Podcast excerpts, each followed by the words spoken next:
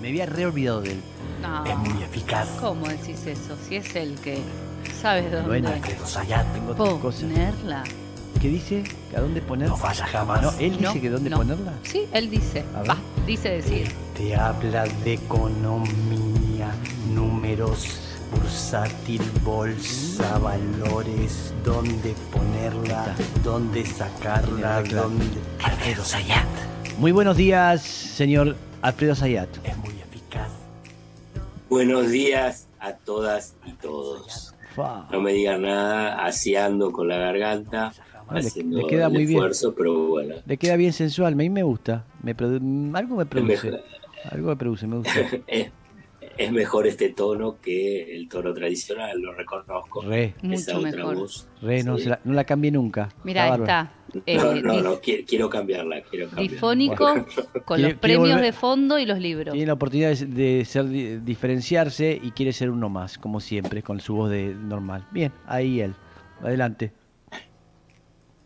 Bueno, vamos a hablar un poquito de economía y una de las cuestiones que eh, casi siempre va atrayendo a, a- a los lectores, oyentes o en todo caso lo que, es la, lo que pasa en la economía, que es con el dólar. Sí. El dólar.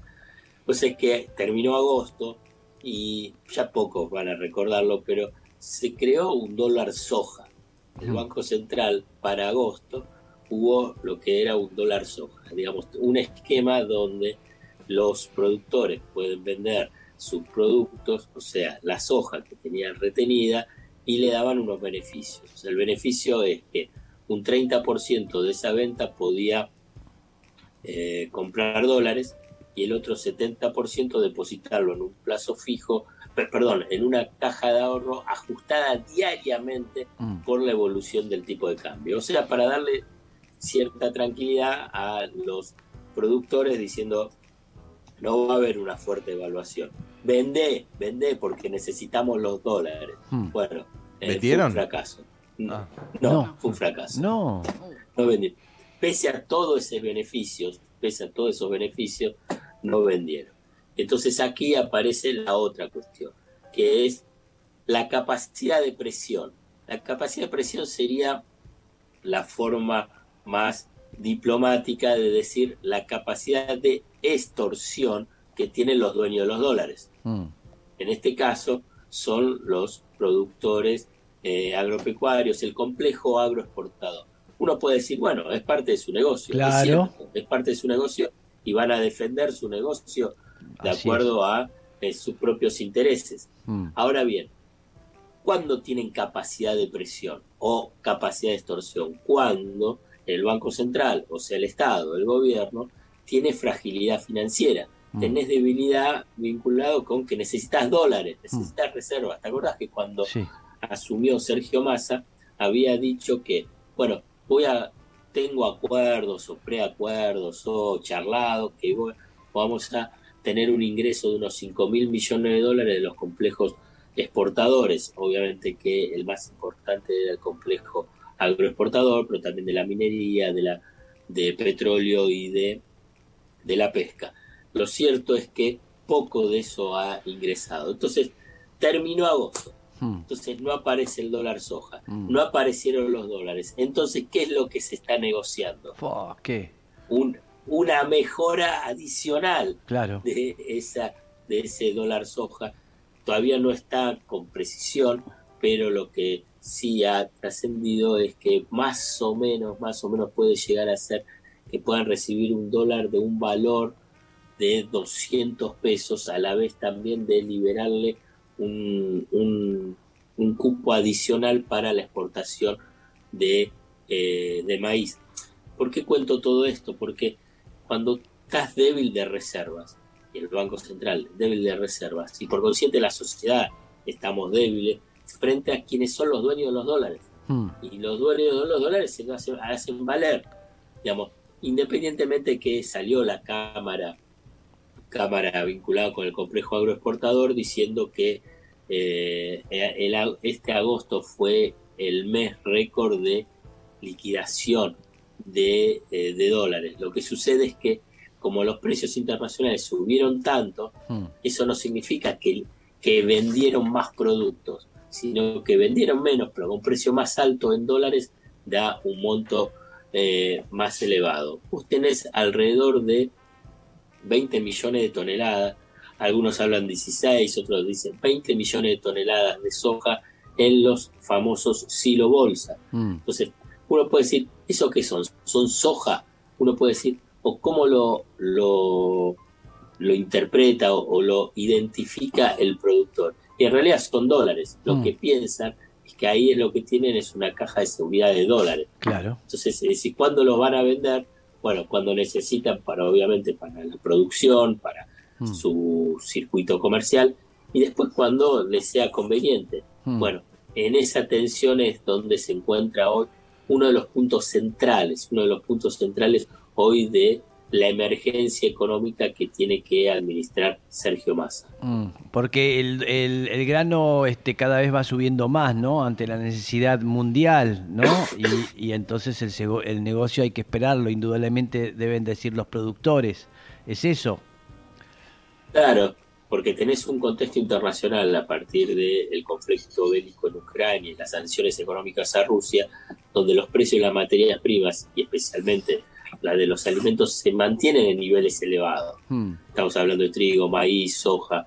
Entonces, no es que pese a que se abrieron los puertos en el Mar Negro para que pueda salir trigo de Ucrania y de Rusia, bajaron sustancialmente. Se siguen manteniendo precios elevados de los granos. Y bueno, con precios elevados, con un Mm. tipo de cambio que, que Sí. esperás que suba, o en todo caso que podés presionar para que aumente, bueno, esto es lo que hoy se, se encuentra en la atención. Lo que pasa es que acá lo que está en juego mm, es que no haya una fuerte devaluación. claro, Por eso es ese dólar especial Claro. para septiembre de 200 pesos que se están negociando. mm, Porque una fuerte devaluación tiene un efecto eh, devastador en términos del poder adquisitivo, ni que hablar de las perspectivas políticas eh, del oficialismo. mm. Bien, así que a, a la espera, a la espera, ¿cómo está este señor? Sí. Sí, eh, a la espera este, de que la oferta sea mejor para necesitamos los dólares urgentes, señores del campo. Ellos dicen, minga, ¿qué me importa? ¿Eh? Me importa, porque yo me importa mi negocio, como cualquier otro negocio, el señor que vende eh, eh, cigarrillos en el kiosco también debe aprovechar la situación para vender más y eso, y el del campo también. No solamente una cuestión ideológica, es una cuestión personal, totalmente. Es- Es personal, es ideológica, es política. Es todo. Eh, y, y más aún cuando ahora Sergio Massa va a viajar a Washington la semana que viene, vamos a hablarlo con más detalle, Sí, para reunirse con el Fondo Monetario Internacional y para que haya un, un, un desembolso del Fondo Monetario Internacional a partir del cumplimiento de diferentes metas que se establecieron en el acuerdo firmado por Guzmán. Una de esas metas sí. Es la acumulación de reservas, o sea, la acumulación de dólares. Y claramente la Argentina no va a llegar eh, a cumplir esa meta para el segundo, eh, segundo trimestre. Entonces ahí es parte de esa negociación que se tiene. Digamos, todo tiene que ver con todo, Mm, en el sentido de quiénes son los dueños de los dólares, la debilidad de las reservas, mm, la negociación con el Fondo Monetario Internacional mm. y esperar el desembolso para que ese desembolso del Fondo Monetario Internacional, que va a ser más o menos de unos números redondos, 4 mil millones de dólares, ¿para qué va a ser? ¿Para qué va a ser? Para pagar la deuda. Para pagar, Y sí, para pagarle al Fondo Monetario y sí. Internacional. Así que directamente ni lo manden, ¿eh? Quédenselo allá. ¿Sí? Es un consejo que digo. Bueno, Por el pero- clearing. Pero al menos te- Sí, pero al menos vamos a tenerla. Viste que al menos se- las tenés un poquitito en las manos, la platita. Ese, eh, al menos la sentís. Al menos la sentís. Para sacarte digamos, foto. Claro. Claro, ahí agarras y se che, mirá, mirá, acá tengo Ah. los cuatro mil palos, tengo los cuatro mil palos. Y pero, pero bueno, al menos déjamelo un día, así la Claro. disfruto, No está mal, ¿eh? Una foto de más arriba de todos los, los dólares tirados desnudo, ¿eh? Como diciendo, mira lo que logré. Una cosa así. Tomá. Ahí está, ahí está. Ahí está. Bien, maravilloso. ¿Le maravilloso. gustaría ser inmortal a Ah, no sé, no sé. Eh, no sé si estuve escuchando que se descubrió una medusa que es inmortal. eh, y entonces están Sí. viendo la posibilidad de esto pasarlo a humanos. ¿A usted le gustaría ser inmortal o le gustaría vivir hasta qué edad? No, sí, me gustaría ser inmortal. Mirá, mirá lo que pide tan suelto de cuerpo así. ¿Y para qué? A ver. Pero pará, pará. A ver. Ahora, pero pará. Después el tema, ¿en qué condiciones? ¿En qué condiciones? si Bueno, vos me decís, pero- digamos, pasa, pasamos los 100 años. Sí. No, como estás hoy, hoy. inmortal. ¿Cómo estás hoy? Justamente No, hoy no, pero hoy. justamente hoy no, pero la semana que viene. Gracias, gracias Matías. La semana que viene. Como, sí, ahí está, ahí está. Como No. estoy hoy, Sí. sí, no. No. Como voy a estar la semana que viene o como estuve la semana pasada, sí, ¿por qué no? Bien. Sí, sí, Eterno. bueno. ¿Y qué haría? Todo el tiempo lo mismo. Todo... Por ahí, por ahí Racing- pasaría de pro- pro- Sí. programa de, de- Seguiría hablando del fondo monetario en forma eterna. Y por ella ni existe. Racing por ya ni existe. No sé qué, qué tiene acá. Este, bien. Todo, todo va a existir, todo va a existir. Ah, Bien. Todo va a existir. Me gusta la fe. Y si no, también. Que haga lo que quiere. Ya me tiene harto, Zayat, ¿eh? Ahora se agrandó, ¿Qué? quiere ser eterno. Sí. Ah, claro. Ustedes no, ustedes No. no. ¿Hasta, cuál, ¿Hasta qué edad? Hasta que, hasta, que- 120. hasta que le, le- le Hasta los sirvamos a la 120. sociedad. Hasta que le sirvamos a la sociedad, nada más que eso. Y bueno, pero si es así, vos tenés que ser inmortal. Me gustó. Todo el tiempo tirándome onda. Este, Es así. Bien. este. Bien, este, muchísimas gracias. Estuvo espléndido una vez más el señor Alfredo Zayat. Eh, esperemos que esté en condiciones la semana que viene. Un hombre que está enfermo y lo único que decía es ser eterno. Es, es, es- contradictorio, es contradictorio. Primero que se cure, que se cuide en esta, en esta vida que estamos y después que Claro, haga planes claro. de eternidad. Dios mío.